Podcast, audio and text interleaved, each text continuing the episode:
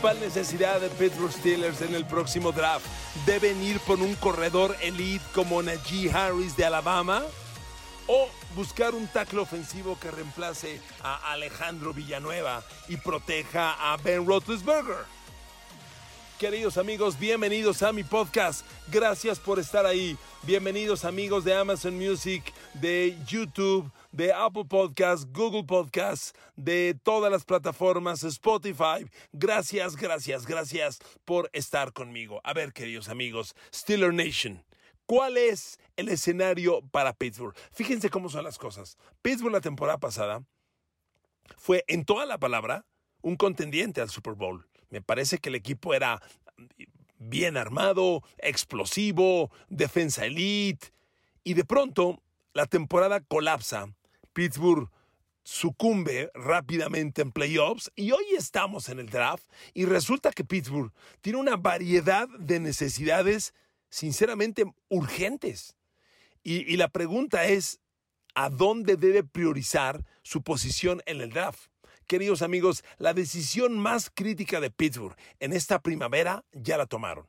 Era Ben Roethlisberger. Big Ben sí o Big Ben no.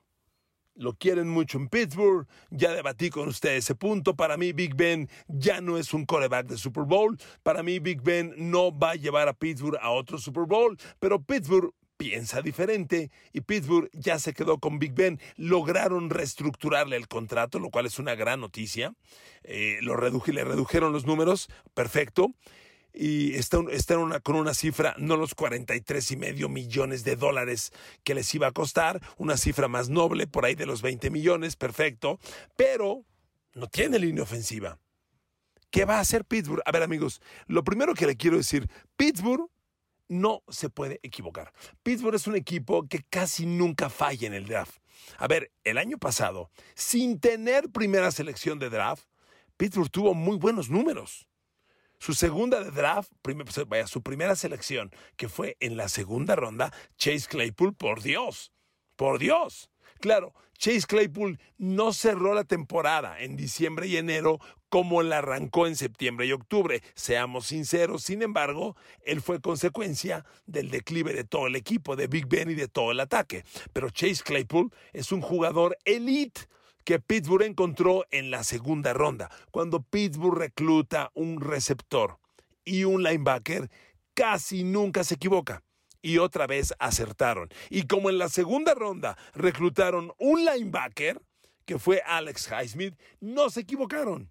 El surgimiento de Alex Highsmith es la razón de que Pittsburgh haya dejado ir a Bud Dupree. Ahí la clave, el dinero, primero el dinero no alcanza. Y el, el, el elite, el estrella, es TJ Watt, que ya ahí está no podían retener a Bud Dupree. Lo dejaron ir porque el surgimiento de Alex Highsmith es prometedor. Entonces, Pittsburgh recluta a Claypool, a Highsmith y ojo, en la cuarta de draft llegó Kevin Dodson, el guard de Luisiana, que acabó siendo titular. Entonces, amigos, realmente, realmente los números de Pittsburgh no son nada malos. Mira, ahora, el draft del año pasado fue muy bueno, de acuerdo. Pero cuando usted evalúa las necesidades de Pittsburgh este año, amigos, la línea ofensiva, por Dios, la línea ofensiva es urgente necesidad. Lo, que pasó en la línea ofensiva no, no tiene comparación, queridos amigos, no tiene comparación. Realmente, le recuerdo números si es que ya lo olvidó. A ver, Alejandro Villanueva permitió 47 presiones al coreback, tres presiones por partido. Aceptó o por su lado entraron tres capturas, 15 golpes al coreback. A ver, es el, es el tackle izquierdo. Y permitió 15 golpes al coreback. Cuando el tackle izquierdo permite que le peguen a su coreback, le están pegando sin que lo vea. Le están pegando por la espalda. Son golpes devastadores con un alto porcentaje, una alta probabilidad de lesionar al coreback. Y Alejandro Villanueva permitió 15 Perdón, perdón. Aquí la computadora indica que se está acabando la batería. Una disculpa. Este, entonces le decía, permitió 15 golpes, una barbaridad. El otro tackle, Corafor, pues creo que tuvo números aceptables. También permitió tres capturas de coreback, al igual que Alejandro Villanueva, pero solo permitió cinco golpes, la tercera parte que Villanueva, y en total, perdón, y 29 apresuramientos, y en total permitió 29 presiones, que es prácticamente la mitad de lo que Villanueva. Vaya, Ocorafor es un tackle derecho respetable, interesante. Le recuerdo que se retiró Pouncy. Entonces, ¿qué va a pasar en Pittsburgh? ¿Está usted cómodo, se lo pregunto así, Steeler Nation, con que el centro de Pittsburgh hoy sea BJ Finney? Por Dios. Entonces, no hay tackle izquierdo, no hay centro, que el surgimiento de Dodson es una gran noticia, ok, Dodson y De Castro son los Gars, me gusta, pero Ocora por el tackle derecho, respetable, pero necesitas una roca sólida de tackle izquierdo y un nuevo centro. No hay en el draft un centro que valga primera selección de draft, pero hay tackles izquierdos muy interesantes. A ver, vayamos a lo que Pittsburgh tiene para este draft. Mucha gente cree que al perder a James Conner en el draft, perdón, en la agencia libre, y por supuesto la salida hace dos años de Le'Veon Bell, Pittsburgh urge de un corredor. La mayoría de los pronósticos en el draft dicen Pittsburgh va a tomar un corredor y le va a alcanzar o para Najee Harris de Alabama o para Travis Etienne de Clemson, que son los dos mejores y de hecho son los únicos corredores que se van a ir en la primera ronda del draft. Uno tiene uno de ellos dos tendría buenas probabilidades de caer en Pittsburgh, pero ojo, Pittsburgh tiene una posición en el draft interesante, pero tampoco muy cómoda. Pittsburgh tiene la primera selección de draft en la posición 24. Y amigos, híjole, tampoco es una posición muy seductora. El otro día que les grababa el podcast de los Cowboys les decía, a ver, la posición, la posición, eh, las posiciones elite de la primera ronda se acaban más o menos ahí en la posición 10, 12, ya estiremos mucho a la 16, mucho normalmente de la 16 en adelante, pues casi casi todos valen lo mismo. Y Pittsburgh tiene la 24, ¿ok? Es que es el problema. Pittsburgh tuvo un gran año y acabó muy mal en playoffs. Entonces, el gran año lo pone muy abajo en el draft cuando sus necesidades realmente son múltiples. De tal manera que si, si Pittsburgh elige el camino del corredor, está cómodo. Si no es Travis Etienne, va a ser Najee Harris. Es altamente probable que alguno esté disponible y Pittsburgh va a reemplazar una posición muy urgente. Pero, para mí, la de tackle ofensivo es verdaderamente alarmante. Ya, ya le decía, oiga, hoy el tackle izquierdo de Pittsburgh es Rashad Cower. ¿Está usted cómodo con él? Y el centro es BJ Finney. Por Dios, Pittsburgh no puede jugar con ese par. La línea ofensiva ya le mencioné los patéticos números que tuvo. Ok, entonces, cuando Pittsburgh reclute, ya se habrán ido, sin duda, Penny Sewell, el mejor tackle izquierdo que está en el draft. Bueno, por mucho se habrá ido para la posición 24.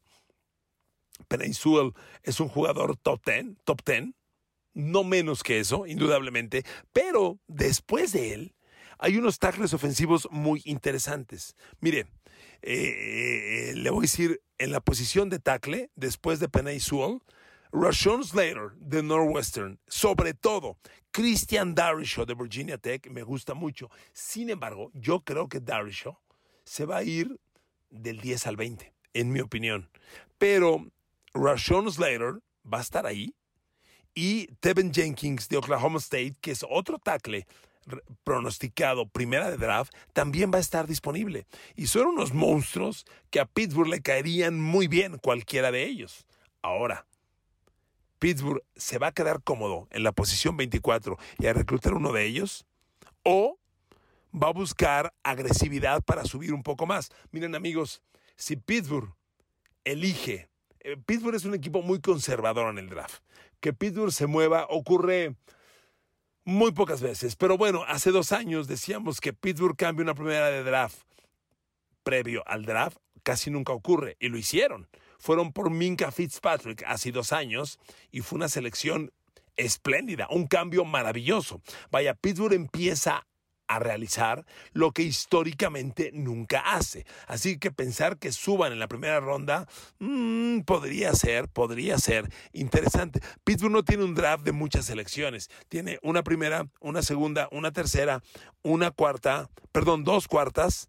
No tiene quinta, tiene una sexta. Es un draft discreto, no le sobran selecciones. Y si Pittsburgh quiere subir, tendría que comprometer selecciones de años futuros.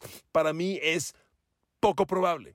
Se va a quedar ahí, en la posición 24, y va a reclutar el mejor atleta disponible. La pregunta es, ¿Najee Harris?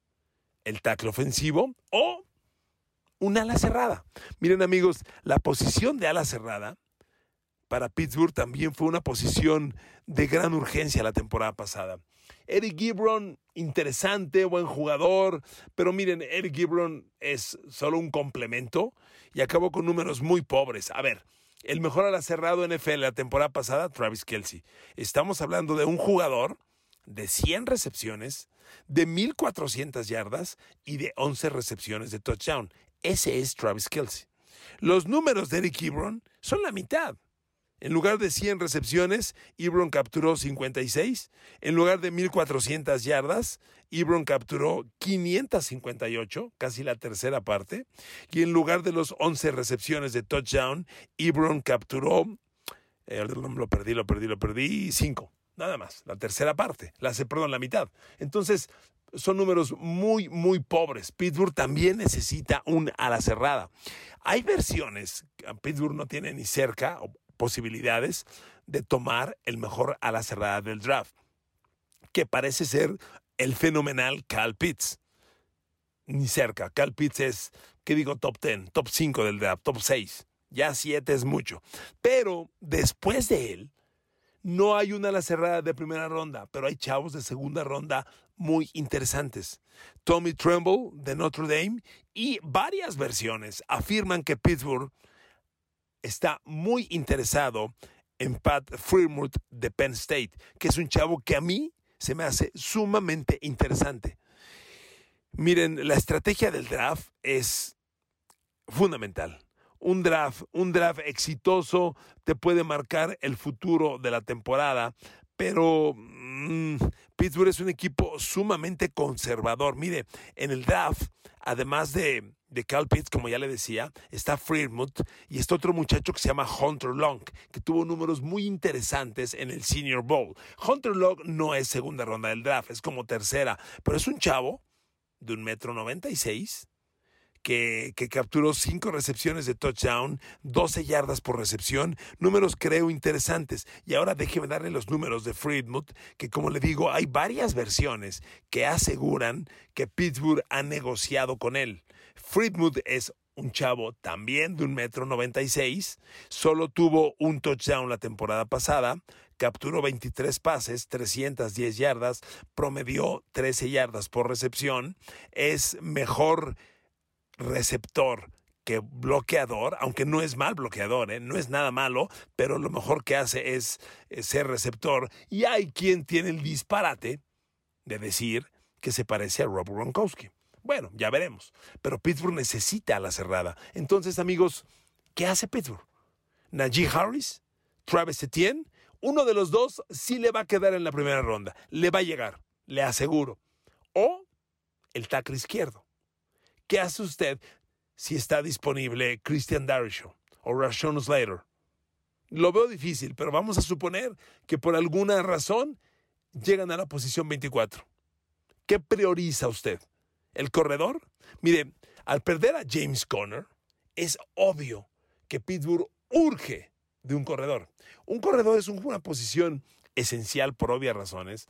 Cuando Pittsburgh no tenía el juego terrestre la temporada pasada, te da control de balón, te da movimientos estratégicos. A ver, cuando usted juega fútbol americano y llega a las 20 yardas finales, avanzar cada yarda es estratégicamente muy importante hay que sacar siete puntos de la zona de gol y no tres, o, no salir con las manos en blanco. Y un corredor que te mueve un tercer down, una por avanzar, tercer down, media yarda por avanzar, cuarto down, un balón por avanzar.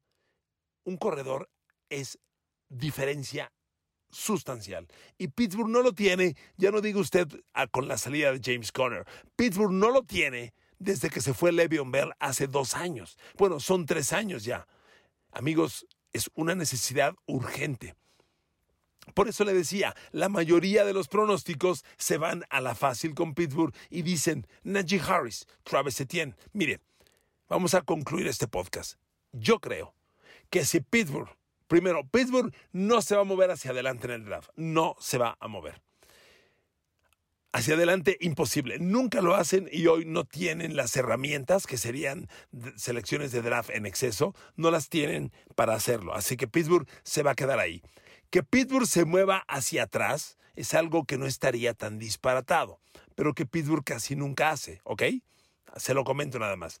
Dos, si cuando Pittsburgh reclute están disponibles Etienne y Najee Harris, es un hecho, van a tomar a uno de ellos. Y si estuvieran estos dos y uno de los tackles, Slater, Rashon Slater o Christian Darishaw, yo creo, yo priorizo el tackle izquierdo porque uno de estos dos, sobre todo eh, eh, Rashon Slater, me parece que sí puede ser un jugador elite, un jugador que haga, que haga diferencia en el futuro. Eh, Shaw de Virginia Tech trae unos números increíbles, permitió cero capturas, cero golpes y solo cinco presiones al coreback en casi, en casi 300 jugadas de pase la temporada pasada. Es un chavo sumamente interesante, pero mi opinión es que Christian Darshaw se va a ir entre las posiciones 10 y la 20. No va a llegar cuando Pittsburgh reclute, que es la 24. Si algo ocurriera y está disponible, para mí es primero él que Najee Harris o que Travis Etienne de Clemson, que son los mejores corredores. Ahora, el cerrado, sí Pittsburgh tiene que ir por él. Pero Friedmuth no es primera de draft. Friedmuth, el cerrado de, de Penn State, es un jugador para segunda de draft y Pittsburgh lo puede reclutar. Ojo, estamos hablando de que Pittsburgh necesita tackle izquierdo, ojo, tackle izquierdo titular inmediato. No le estoy hablando de un chavo más o menos. Titular inmediato. Tackle izquierdo. Necesita corredor. Titular inmediato. Son dos. Y una ala cerrada que se meta a la rotación, tipo Claypool el año pasado en los abiertos, que se metió a la rotación con Juju Smith-Schuster, con Deontay Johnson, así, un, un cerrado de ese nivel. Y Friedmuth lo puede ser. El tema está, es que un tackle izquierdo titular inmediato y un corredor titular inmediato no es tan tan fácil. Es un escenario complicado, pero Pittsburgh urge de los dos, de los dos, porque estamos hablando de que tienes que ganarle a Kansas City de Mahomes, de Kelsey, de Tyreek Hill, este equipo tan sofisticado, tan bien armado y tan poderoso. Y Pittsburgh se ha quedado realmente con un ataque muy pobre. Si no tienes línea ofensiva, no tienes nada. Y Pittsburgh no tiene seguro tackle izquierdo y centro. Son dos posiciones que faltan, más el corredor, son tres. Y el cerrado de medio pelo que traen, amigos, con ese ataque, ¿le vas a ganar a Mahomes? Con ese ataque vas a retar a Cleveland, que claramente ya explotó con Jarvis Landry, Odell Beckham Jr. y sus increíbles corredores, Kareem Hunt, eh, este, mm, Nicky Chubb. Amigos, no está fácil. Pittsburgh claramente carece del talento a la ofensiva y necesita Arsenal. A ver, ya apostaste por Big Ben que subrayo una vez más, se me hace un error. Pero bueno, ya apostaste por Big Ben. Dale armas. Dale armas. Se queda Juju Smith Schuster. Bueno, ok. Los abiertos son respetables. Deontay Johnson, Chase Claypool, Juju Smith Schuster, respetables. Ebron como cerrado receptor, ok. Hace falta otro cerrado. Hace falta corredor, hace falta tackle izquierdo y hace falta centro. Son muchas piezas. Pittsburgh tiene que centrar su draft a la ofensiva. Y en mi opinión, reclutar el mejor prospecto disponible a la ofensiva. Y como no tiene muchas selecciones de draft, si Pittsburgh cambia hacia atrás, no está mal. Que de la 24 se mueva a la 32 o a las primeras de la segunda ronda y que con eso tenga una segunda extra, dos terceras extra, no estaría mal, no estaría tan mal. Sinceramente, considerando la variedad de urgencias, no estaría tan mal. Hay tackles ofensivos, estoy hablando del de Oklahoma State, Tevin Jenkins, que los puede tomar Pittsburgh con la selección 30 de la primera ronda o principios de la segunda ronda. Tackles ofensivos, hay una buena variedad disponible. Después de los que ya le he mencionado, por ahí viene Samuel Cosme de Texas, por ahí viene Dylan Raduns de North Dakota State.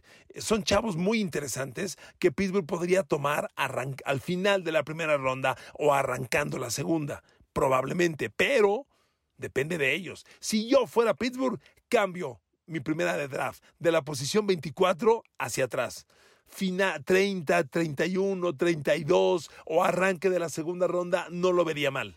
Tener una segunda extra, terceras extra y poder reclutar en mayor cantidad, porque Pittsburgh sí o sí requiere nuevo corredor, nuevo tackle izquierdo y nuevo centro. Recuerden que se fue Pouncy y era el hombre, el brazo derecho de Big Ben Roethlisberger, el hombre confiable en el que Big Ben se quitaba de problemas. También se fue.